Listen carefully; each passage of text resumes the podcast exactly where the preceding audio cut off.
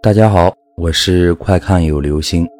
今天要讲的这个故事是关于在上海租房时遇到的恐怖经历。家长赵女士前些年在上海那边陪读，有个非常优秀的女儿。直到女儿大学毕业，赵女士才又落叶归根，回到了家乡。但是每次提起上海，她首先想起来的都是那里鬼非常多。他说自己租了好几次房子都不太平，特别是有一次，他差点被吓成神经病。说是新租的房子就在学校附近，房子很贵，但是房子很小，很老旧，不过收拾了一下还是不错的，所以母女二人住进去后感觉还是可以。但是大约几天后就不对劲了，他和女儿一人一个房间，厕所在厨房的对面。平时都是关着门，因为是老式的那种荷叶门，开门的时候会有声音。赵女士睡下后，就总是被厕所开关门的声音吵醒。刚开始以为是女儿刚搬过来，可能不适应，导致身体不大好，所以才会尿频。她就给女儿买了一点补药熬汤喝。但是，一段时间下来，女儿不但没有身体好转。反而黑眼圈很严重，于是有一天周末，母女俩就坐下来好好聊聊。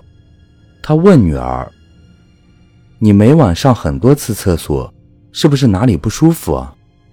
他女儿则瞪大眼睛看着他说：“明明是你每天晚上上很多次厕所，吵得我根本睡不好觉。我本来还要建议你去医院看一下。”母女俩说完话，傻眼了。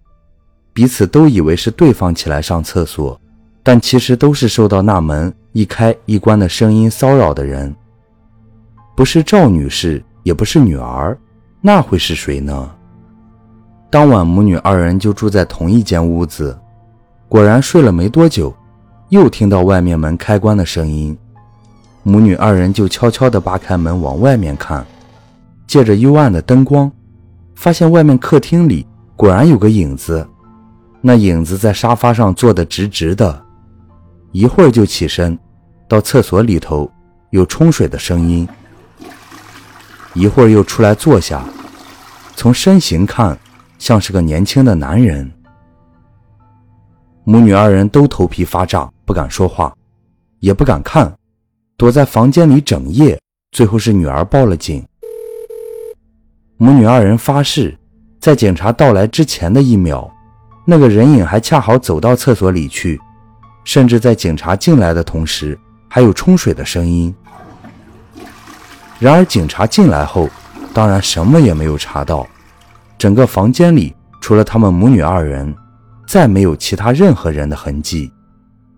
警察还安慰他们说：“是不是太害怕了，精神紧张导致？”母女二人有嘴说不清，当天就退了房，住宾馆。重新租房子了。好了，这就是今天的故事。在外租房子时，请一定要谨慎。